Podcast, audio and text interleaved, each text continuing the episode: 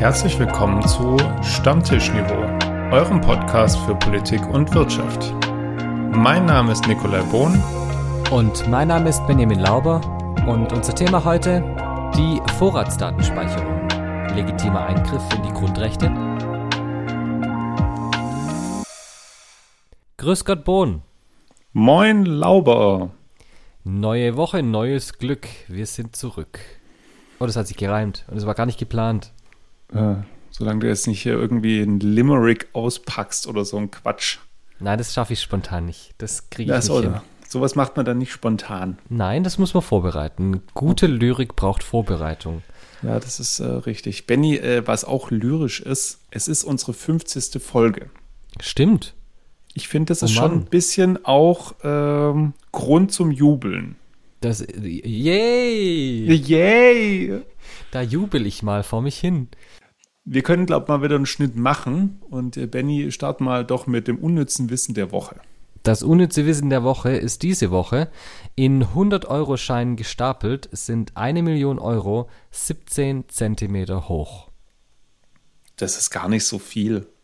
Und seien wir ehrlich, wenn man jetzt so einen benutzten Schein nimmt und jetzt keinen frisch gedruckten äh, aus der Bundesbank, dann ist es ja auch noch mal höher. Weil, also weil du verkrumpelt kriegst ja, und so. Ja, genau, du kriegst ja so einen Schein gar nicht mehr so plan, wie er ursprünglich da aus, dem- aus dem Bankautomat, also nee, sogar aus dem Bankautomat kommt der schon verknüttelt raus. Und es ist so ärgerlich manchmal, weil es gibt Leute, die die ganz klein falten. Und wenn man, wenn man den dann bekommt und man tut ihn in den Geldbeutel rein, dann wird plötzlich der Geldbeutel so dick. Das ärgert mich richtig. Ja, also so diese Leute, die so diese Mini-Geldbeutel haben und irgendwo, äh, ja, So vierfach falten, als ob die, als ob die mit den, Ja. mit dem Gel äh, mit den Geldscheinen äh, Origami machen.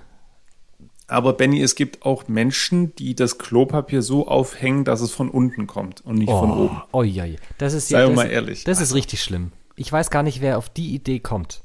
Menschen, also Leute, es gibt Regeln und Gesetze in dieser Welt. Klopapier kommt von oben. Ja, Immer. definitiv. Womit ich jetzt weniger ein Problem habe, ist, wenn ich mit den Knöpfen im Gesicht schlafe. Da habe ich ehrlich gesagt auch kein Problem damit. Aber das Okay, gut. Aber ich kenne Leute, die das wirklich, da muss, Ja. da müssen die Knöpfe auf der anderen Seite sein. Immer nur beim Fuß. Es soll Menschen in meinem Umfeld geben, die da Probleme haben mit. Hm. Führt es dann zu Krisen. Führt es zu einer, Eventuell. Te- führt es zu einer Teilmobilmachung in, in der Wohnung. Ich weiß nicht, was da mobil gemacht wird. Aber auf jeden Fall hat Russland ein paar Sachen, ein paar Teile mobil gemacht. Richtig. Nicht General, aber Teilmobil. Genau, ein Teil. Ähm, was ja schon mit äh, seit Wochen und Monaten erwartet worden war, ist jetzt in der Tat diese Woche eingetreten und damit kommen wir zum Rückblick äh, der Woche. Äh, Präsident Putin hat diese Woche angekündigt, dass ein Teil der Reservisten ähm, und zurückgestellten äh, Soldatinnen und Soldaten jetzt äh, mobil gemacht wird, also wieder eingezogen wird, um den die Spezialoperation, es ist weiterhin eine Spezialoperation in der Ukraine, dort ähm, die Soldatinnen und Soldaten zu unterstützen. Das stimmt. Eine Mobilmachung im Allgemeinen ist die Vorbereitung der Streitkräfte eines Staates für einen bevorstehenden Krieg oder die Verteidigung oder einen Angriff während kriegerischer Auseinandersetzung. Ähm, was bedeutet, dass die Soldaten oder alle, die bis jetzt schon mal gedient haben in Russland oder irgendeine Form von militärischer Ausbildung bekommen haben, über zum Beispiel die Wehrpflicht oder aber auch, weil sie ehemalige Soldaten sind, jetzt bereit sein müssen, eingezogen zu werden und ähm, ja, damit in den Krieg na- in die Ukraine geschickt zu werden. Entschuldigung, in die Spezialoperation natürlich.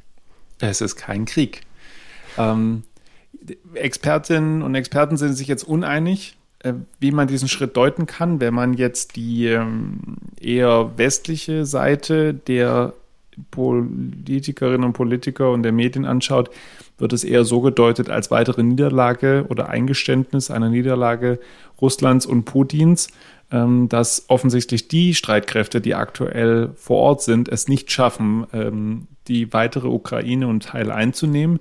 Dazu passt auch, dass äh, Putin oder beziehungsweise angekündigt wurde, dass Referenten in den besetzten Gebieten Luhansk, Donbass ähm, und ich glaube, das war's, oder? Mhm. Ähm, angekündigt wurden, ob diese jetzt sich an Russland ähm, angliedern sollen und natürlich dort in Zweifel gezogen wird, dass diese Wahlen wirklich demokratisch äh, und unabhängig laufen sollen. Und es wird als Niederlage ähm, Putins ähm, interpretiert. Ja, die positive Seite sagt natürlich, ja, wir sind weiterhin stark und wollen den Krieg jetzt endgültig zum Ende bringen. Putin hat hier noch keine Generalmobilmachung ausgerufen, was bedeutet, dass er eigentlich noch die Chance hat, eigentlich alle, die in wehrfähigem Alter sind, einzubeziehen äh, in den, in den Krieg, Entschuldigung, in die Spezialoperation. Äh, und die Expertinnen und Experten sagen, dass das bedeuten würde, dass er eine ganz große, ein großes Reservoir noch hätte an äh, sehr, ja, eben wehrfähigen Menschen und da diesen Krieg noch, Entschuldigung, diese Spezialoperation noch sehr viel länger äh, durchziehen könnte. Allerdings, wie Nick sagte, es ist natürlich schon auch ein gewisses, oder so kann man es interpretieren, ein gewisses Eingeständnis, zumindest von einer Angef oder von einer Halbniederlage muss man ja sagen. Mhm. Diese, äh, diese Referenten zur Angliederung an Russland haben auch eventuell den Hintergrund, dass gesagt wird, wenn die dann durchgeführt werden und die werden sehr sicher äh, so ausgehen, dass das angegliedert wird, dann ist plötzlich, kann Russland sagen, das ist unser Staatsgebiet. Und äh, wenn dann die Ukraine in diese Gebiete einmarschiert, äh, sollte die Offensive weiter fortgesetzt werden, dann ist es ein Angriff auf russisches Territorium, was Russland andere Möglichkeiten der Gegenwehr verschaffen würde. Ich bin gespannt, wie es weitergeht. Ich bin, also ich bin ja seit Monaten gespannt, wie das weitergeht. Richtig. Aber wenn jetzt dann wirklich das Ganze angeschlossen wird, angegliedert wird an Russland, dann nimmt es nochmal eine andere Dimension ein. Und ähm, da muss man mal absehen, wie, wie das weitergeht. Ähm, die Generalmobilmachung, äh, Benny hat es auch schon gesagt, ist noch möglich, aber natürlich muss man jetzt auch feststellen, die Proteste sind noch nicht groß, aber man merkt zumindest laut Medienberichten, dass es zusehends verstärkt auch Proteste in Russland gibt. Und das wird das Interessante sein, wie, wie sich diese internen Proteste in Russland auswirken werden. Es gibt jetzt schon manche Berichte, die sagen, Russland, oder alles gesagt, Putin steht vor einem sehr heißen Winter, äh, weil äh, die, die innere Opposition sehr stark wird und äh, sehr auch klar, sobald die Generalmobilmachung da ist, werden auch äh, Söhne der Mütter in zum Beispiel Moskau eingezogen und das hat er bis jetzt versucht zu vermeiden, denn äh, da ist die Öffentlichkeit viel größer und wenn da Tote zu beklagen sind, dann äh, wirkt es ganz anders auch in die Öffentlichkeit raus. Ich persönlich finde ja jetzt, dass man diese Spezialoperation nicht mehr Spezialoperation nennen sollte. Man darf sie ja aber auch nicht Krieg nennen. Deswegen, Nick, brauchen wir einen neuen Wort, eine neue Wortkreation für dieses Wortkreation. Und ich, ich meine, man könnte Jetzt kommt's. Nein, ich habe jetzt nicht, also, hm, man könnte es nennen, nennen, zum Beispiel eine harte Kontroverse. Oder eine, ein Spezialgeplänkel. Ein Spezialgeplänkel. Oder eine intensive Feindseligkeit. Eine ähm, nicht diplomatische Auseinandersetzung. Hm, auch schön. Vielleicht auch sowas wie ein eine Hyper, ein Hyperscharmützel. Man darf es auf jeden Fall nicht kleinreden. Also es ist jetzt nicht so äh, Ringelpiez mit anfassen. Ja, das, das wird jetzt das Ganze untertreiben. Das ist, ist ja mehr. Also es sind ja Menschen schon gestorben. Das, wir müssen das ja schon respektieren. Das stimmt. Aber eine, ein Synonym für Kampf wäre zum Beispiel auch noch Händel. Oh, ist das, das, das ist so, so ein bisschen so, auch so ein schwäbisches Wort. Also gut, bleiben wir doch bei Spezialoperationen. Wir bleiben bei Spezialoperationen und Übernahme von äh, bestimmten Dingen und damit äh, haben wir doch einen hervorragenden Übergang, finde ich, äh, gescha geschafft. Hm. Weil irgendwie Übernahmen sind ja gerade so das Nonplusultra. Ähm, und Deutschland macht ja jetzt auch mit, aber nicht bei der Übernahme des Territoriums der Ukraine, sondern bei Unternehmen, die dafür zuständig sind, Gas nach Deutschland zu bringen. Und die Rede ist natürlich von Juniper. Und da gab es diese Woche eine Übernahme. Ich muss ja ehrlich sagen, ich, als ich das gelesen habe, das allererste Mal, dachte ich mir, hä, warum kaufen wir dieses Taxiunternehmen? Nein. Aber ja, ich, äh, Man merkt, dass du Uber nie nutzt. Ich, ich, nein, benutze ich nie. Und ich äh, wusste auch bis zu dem Zeitpunkt ehrlich gesagt nicht, was Juniper ist. Aber jetzt weiß man es. Die kaufen viel Gas für uns und versorgen ganz viele Stadtwerke. Äh, und ja, da ist es halt schwierig so, okay, man kann bestimmt mit dem Geld, was jetzt die Bundesrepublik aufgebracht hat, um 99 Prozent der Anteil dieses Unternehmens zu kaufen, ähm, kann man bestimmt auch andere Sachen machen. Also mein Wirtschaftsleistungskurs kam heute auf die glorreiche Idee, warum man da nicht einfach mal alle Krankenhäuser verstaatlicht. Das ist an sich eine schöne Idee. Ähm, wir hatten es in einem anderen Zusammenhang davon, aber ich, mir gefiel der Gedanke. Ähm, aber man muss ja abwägen zwischen der öffentlichen Gesundheitsversorgung und der öffentlichen Energieversorgung. Mhm. Und die Bundesrepublik hat sich jetzt gedacht, nein, wir sollten das sichern und haben die äh, Anteile vom bisherigen finnischen Großaktionär Fortum ähm, gekauft. So, warum? Klar, der steht kurz vor der Pleite, steht kurz vor der Insolvenz. Sie haben den schon ziemlich gebuttert mit Geld und müssen jetzt die Energieversorgung sichern, indem sie da noch mehr reinbuttern. Ich finde, dass die, die Begrifflichkeit verstaatlichen in dem Fall fast schon irreführend ist, denn dieses finnische Unternehmen äh, Fortum war oder ist eigentlich ein staatliches Unternehmen, denn der finnische Staat hält da fast alle Anteile und das ist eigentlich ein Kauf des deutschen Staates vom finnischen Staat, wenn man es ganz genau nimmt. Äh, ist aber an der Stelle in gewisser Weise auch egal, weil diese Firma dann trotzdem hier im äh, normalen Markt gearbeitet hat und eben nicht als staatlicher Betrieb. Aber ich fand es ganz spannend, dass es eigentlich, dass bei uns ein Gasversorger und Einkäufer von einem fremden Staat als Mehrheitsaktionär äh, geführt wurde, fand ich schon, ich meine, gut, ein befreundeter Staat, aber naja. Zumindest auch ein Unternehmen, was eben stark in der Atomkraft äh, engagiert ist, weshalb natürlich auch wieder ganz viel Kritik an der Ampelkoalition jetzt aufkommt, allen voran eben an den Grünen, ähm, aber es ist halt schon so, wenn man das jetzt mal betrachtet, man kauft so vielleicht so ein bisschen die Katze im Sack. Man weiß ja, wofür man es tut, mhm. aber man weiß nicht, was man so richtig äh, mit der Katze noch machen soll. Ähm, oder andersrum gesagt, wenn wir jetzt bei einer anderen Metapher sind, ich weiß, also ich weiß nicht so ganz, ob es vielleicht sogar Schrödingers Katze ist. Weil man weiß nicht so ganz, sie ist irgendwie gleichzeitig tot und gleichzeitig lebendig. Also, weil Juniper ist wirklich sowas von einem Abgrund. Also da Gaszombie. Gas, Gaszombie. Und andererseits aber lebendig, weil es irgendwie ja noch dafür sorgt, dass Gas, auch wenn jetzt gerade nicht aus Russland wirklich, aber von woanders her zu uns kommt. Der Aktienkurs von Uniper ist im letzten Jahr um 90 Prozent gefallen auf jetzt noch knappe 3 Euro. Und da fragt man sich schon, okay, die, es ist nichts Neues, dass die Bundesrepublik Aktien von Unternehmen kauft, um sie zu retten. Aber Juniper kann das wirklich ein Himmelfahrtskommando werden. Sind wir mal gespannt. Es ist äh, eine der, die, die Vokabel, die jetzt auch wieder ins Feld geführt wird. Systemrelevant, systemrelevantes Unternehmen. Schauen wir mal, wie sich das entwickelt. Wir haben hier da eine ganze Menge Erfahrung in Deutschland. Die Hypo Real Estate ist äh, verstaatlicht worden, damals in der, im Rahmen der Lehman-Krise. Wir haben die Commerzbank, die da zwischendrin mal verstaatlicht war. Die Lufthansa war jetzt während Corona eigentlich ein staatliches Unternehmen und, und, und. Also von daher haben wir sicherlich einige, die wissen, um was es da geht.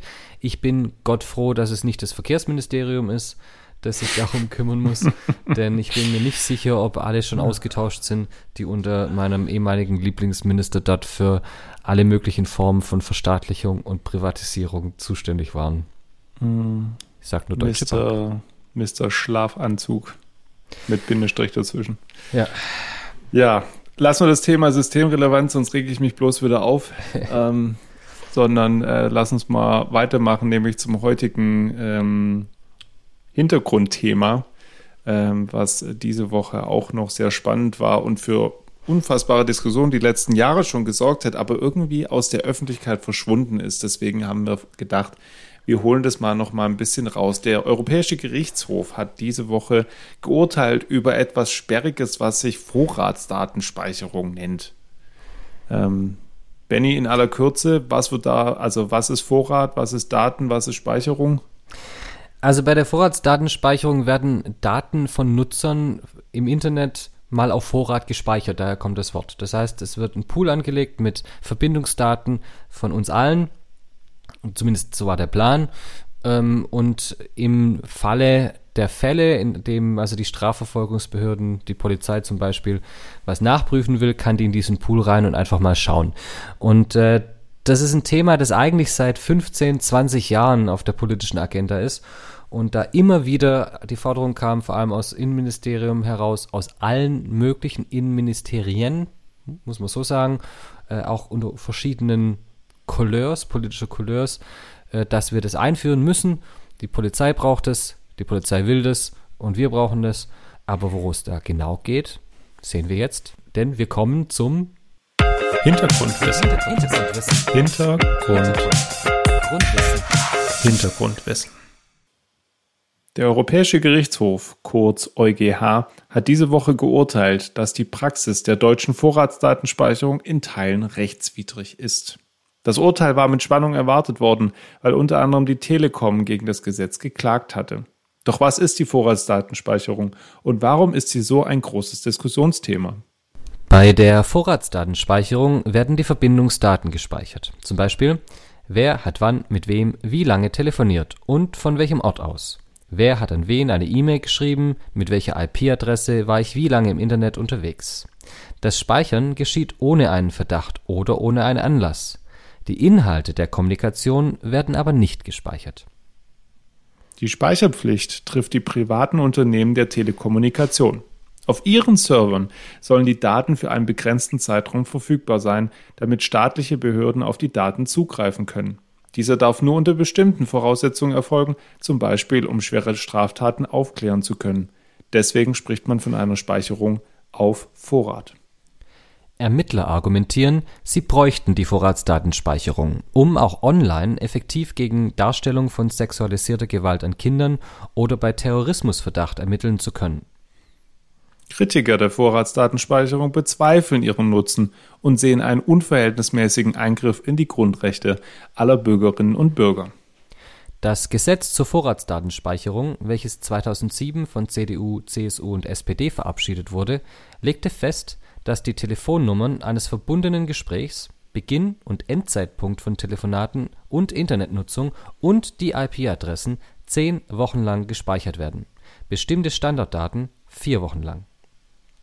Auf die gespeicherten Daten dürfen die zuständigen Behörden nur zur Verfolgung besonders schwerer Straftaten oder zur Abwehr einer konkreten Gefahr für Leib, Leben oder Freiheit einer Person oder für den Bestand des Bundes oder eines Landes zugreifen die ursprüngliche Regelung war bereits 2010 vom Bundesverfassungsgericht gekippt worden.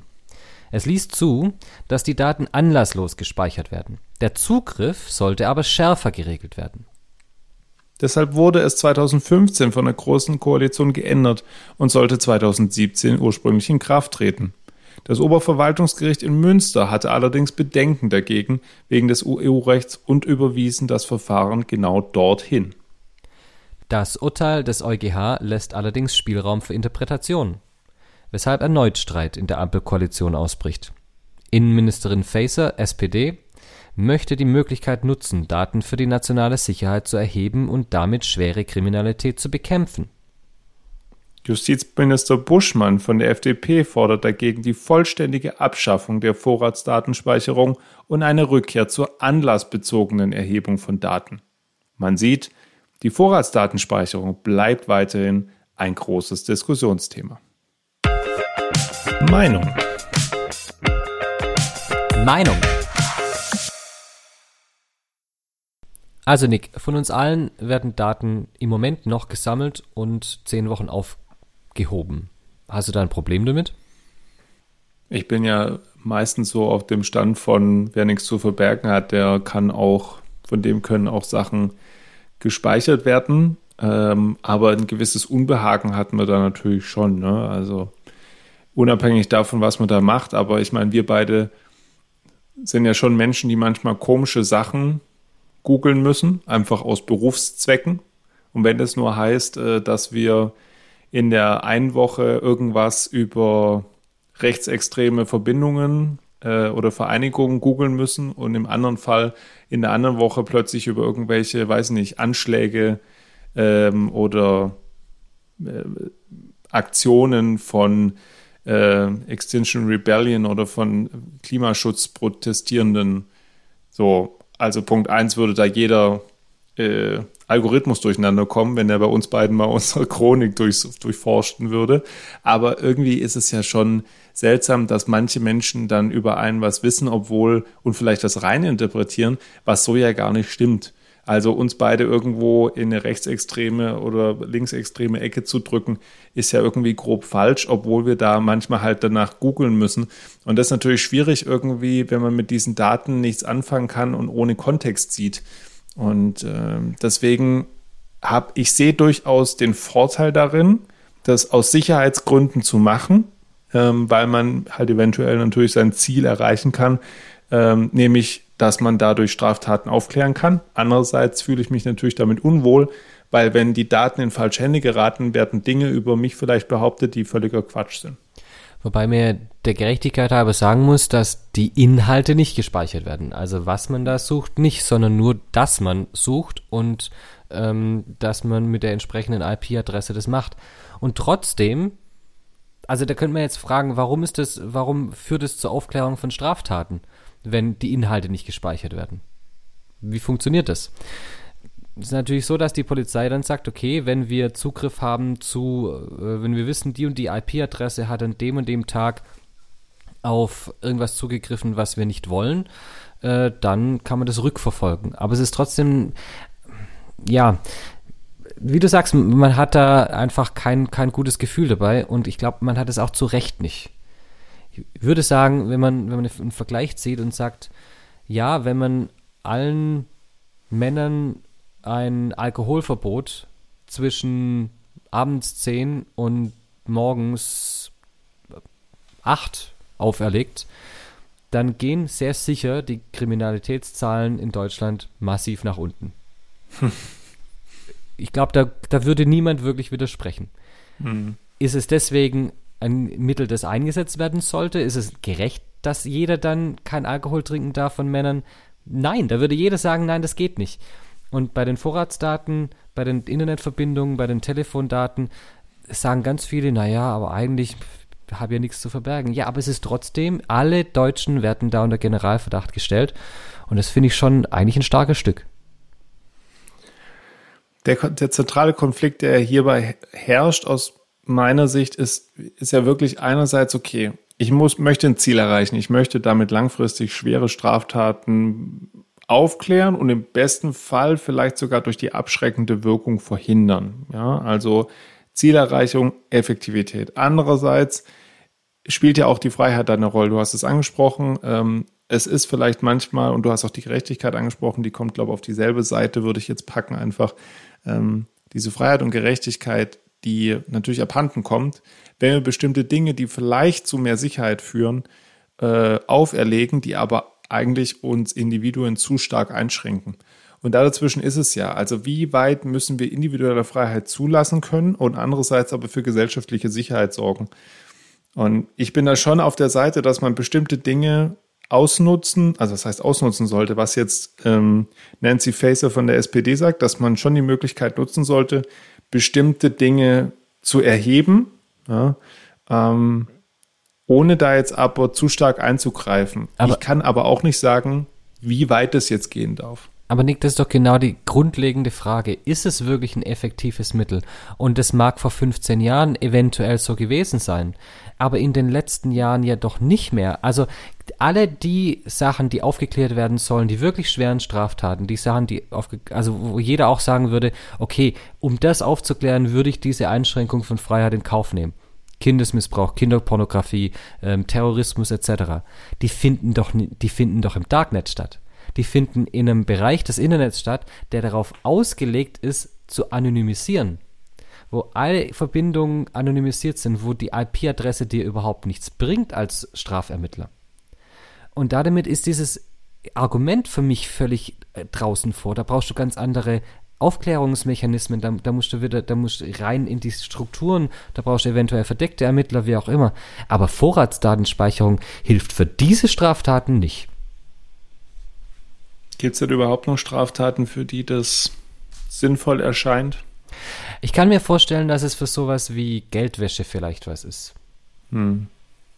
Oder irgendwelche Betrugsmaschen oder sowas. Also für den Bereich würde ich, würde ich sagen, kann das durchaus was sein. Oder wenn dann irgendwie ja, was trotzdem über das, über das offene Netz äh, verabredet wird, ähm, weil jemand zu doof ist von mir aus, ja. Aber äh, ja, sind wir mal ehrlich, also jeder, der ja, klar. jeder, jeder Kriminelle, der einigermaßen alle Sinne beisammen hat, schaut ja heutzutage, dass das über anonymisierte Kanäle, Kanäle geht. Also wie viele nicht wie viele normale Menschen haben denn einen VPN-Zugang? Zum Beispiel. Das ist jetzt keine vollständige Anonymisierung, aber auch das ist ja schon ein Schritt dorthin. Hat man mhm. eine andere IP-Adresse. Nützt niemand, wenn er die speichert, weil die liegt irgendwo in Costa Rica auf irgendeinem Server. Also, ich, ich halte dieses, dieses ähm, Instrument, so wie es da jetzt auch äh, in der Diskussion ist und in den letzten Jahren verwendet wurde, einfach nicht mehr zeitgemäß. Ich will jetzt nicht sagen, oder ich will jetzt nicht behaupten, wann das Darknet gegründet wurde oder aufkam. Kann ich dir auch nicht sagen. Aber ich würde schon behaupten, dass es zum Zeitpunkt, als die Vorratsdatenspeicherung ursprünglich verabschiedet wurde vor 15 Jahren, noch nicht so ein Riesenthema war. Und äh, wie du sagst, also allein die Tatsache, dass sich natürlich jetzt auch ähm, die, das Internet weiterentwickelt hat und die Möglichkeiten, die sich damit ergeben, ähm, durchaus erweitert haben. Mir ist halt nur wichtig, äh, eigentlich jetzt mal weg von der Vorratsdatenspeicherung, mir ist halt nur wichtig, dass weiterhin Strafverfolgungsbehörden Mittel, Wege und Tools an der Hand haben, um sowas aufzuklären. Und deswegen sage ich, wenn die Vorratsdatenspeicherung dazu führt, dass solche Straftaten vielleicht nicht mehr in der Masse, wie es mal vor 15 Jahren angedacht war, aber doch eben irgendwie verhindert werden können, dann würde ich mir wünschen, dass sie weiterhin dieses Tool in der Hand haben aber dann muss der Werkzeugkasten wahrscheinlich erweitert werden. Und ich befürchte, ob wir jetzt über Vorratsdatenspeicherung oder über was anderes reden, es wird am Ende vermutlich immer auf Kosten der individuellen Freiheit und Gerechtigkeit gehen müssen. Natürlich. Wir können in einer hochdigitalisierten Welt eigentlich Freiheit, wenn wir Sicherheit wollen, Freiheit können wir nicht mehr zulassen. Das ist ja die Grunderkenntnis aus dem Orwellschen Gedanken. Wenn ich alles überwache als Staat, dann habe ich Sicherheit. Okay, aber ist es wirklich das, was wir wollen? Ja, natürlich, dann, kommen, kommen die ganzen wirklich emotionalen Argumente auch wieder rein. Na, wenn man ein Kind retten kann, ist es das nicht wert. Und da fällt es einem schwer, ein Gegenargument zu finden, weil das ist ja wirklich eine sehr, sehr berechtigte Frage. Und in diesem individuellen Fall ist es das natürlich wert. Aber ist es eine grundsätzliche Gesellschaft, wie wir sie uns vorstellen? Und da ist, da, also ist für mich die Antwort klar nein. So bitter das im Individualfall ist, aber wir können die, diese allgemein diese Instrumente, die allgemein jeden unter Generalverdacht stellen, die können wir uns in der liberalen Demokratie nicht erlauben. Da bin ich mir sehr sicher. Ich stimme dir zu. Die Strafverfolgungsmethoden, äh, Strafverfolgungsbehörden brauchen effektive Methoden. Aber nochmal, genau da mache ich das Fragezeichen bei der Vorratsdatenspeicherung hin. Hm, weil du das jetzt gerade auch angesprochen hast mit dem, dass wir, also ich stimme dir erstmal zu, hundertprozentige Sicherheit werden wir niemals erhalten. Ich würde auch behaupten, dass in Staaten, die sehr, sehr restriktiv sind, was sowas angeht, nie für hundertprozentige Sicherheit sorgen können. Die DDR hat es ja ganz groß propagiert auch immer und trotzdem gab es da Straftaten die wurden halt nie öffentlich gemacht, großartig. Ähm, das nicht, aber ja, man muss halt dann überlegen, wie, wie weit kann man, kann man da gehen und was, was ist da möglich. Ähm, und wie du sagst, man muss da irgendwelche Leute einschleusen. Äh, man braucht wahrscheinlich, und das ist das Problem aktuell, vermute ich, ähm, man braucht auch einfach sehr, sehr gute Köpfe, die sich damit beschäftigen und auskennen. Und die gehen eigentlich nicht normalerweise irgendwie in staatliche Institutionen. Mhm.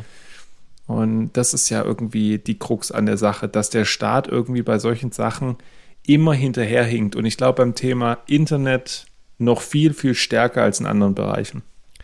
Für mich wirkt dieses Thema Vorratsdatenspeicherung halt immer wie so eine Art Feigenblatt. Jetzt haben wir, jetzt haben wir dieses Instrument, damit wird alles gut aber es wird halt nicht. Sondern wenn man sich auch anschaut, die großen Ermittlungserfolge der letzten Jahrzehnte waren immer Ermittlungserfolge, die auf Grundlage von anlassbezogenen Untersuchungen waren. Da ist jemand, ist ein Verdacht aufgekommen und dann ist man dem nachgegangen.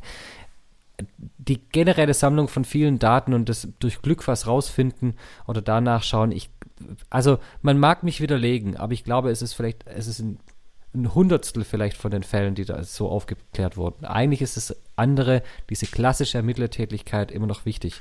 Aber das bedeutet halt mehr Leute für die Polizei zum Beispiel. Und wie du sagst, mehr Spezialisten. Aber die brauchen halt mehr Geld. Und da kommt die Krux rein. Ähm, das kostet und es kostet vor allem Planstellen, das kostet nachher Rente und so weiter und das will der Staat nicht ausgeben. Und deswegen, wie gesagt, ist für mich sowas wie die Vorratsdatenspeicherung nichts weiter als ein Feigenblatt. Die Vorratsdatenspeicherung wäre halt nett, wenn sie funktionieren würde. Ähm, ich mache jetzt auch mal ein Fragezeichen dahinter. Ich, ich kenne keine genauen Zahlen und ich glaube, die Polizei veröffentlicht das auch nicht, ähm, die aufgrund der Vorratsdatenspeicherung gelöst wurden. Aber es ist natürlich kostengünstig. Ja, weil es, ja, jeder muss es machen. Du brauchst keine Planstellen dafür, du brauchst keine Pensionsansprüche dafür und nix. Und ITler kriegst du halt gerade nicht. Keine Chance. Und schon gar nicht zu dem Gehalt, was äh, der Staat da zahlt und zu den, ja, Arbeitsplatzmöglichkeiten, die man hat. Ja, also kurzum, ähm, bin gespannt, wie das weitergehen wird. Ich bin mir sicher, es wird in der Koalition. Was? Du bist auch da gespannt, wie es weitergeht. Ich bin immer gespannt.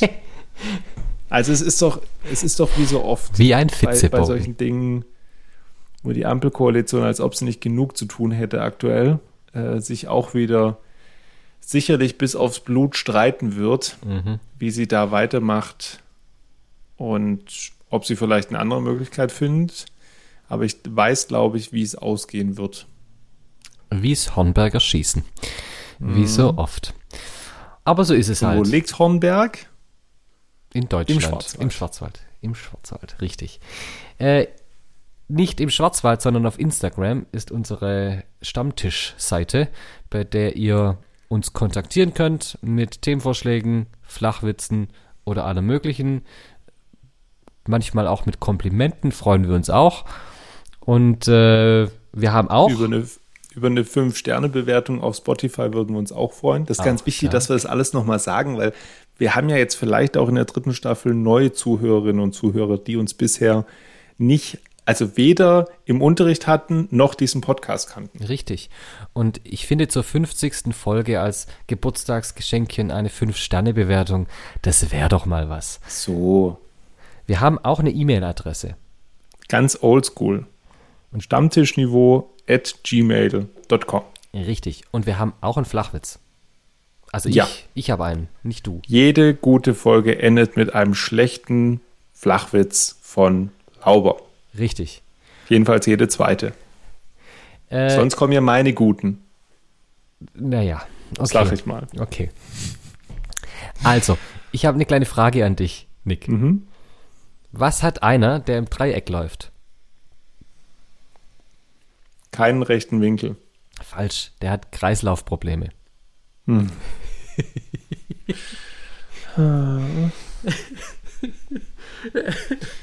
ich feiere den, ich finde Mann. Den ich finde den gut. Ah.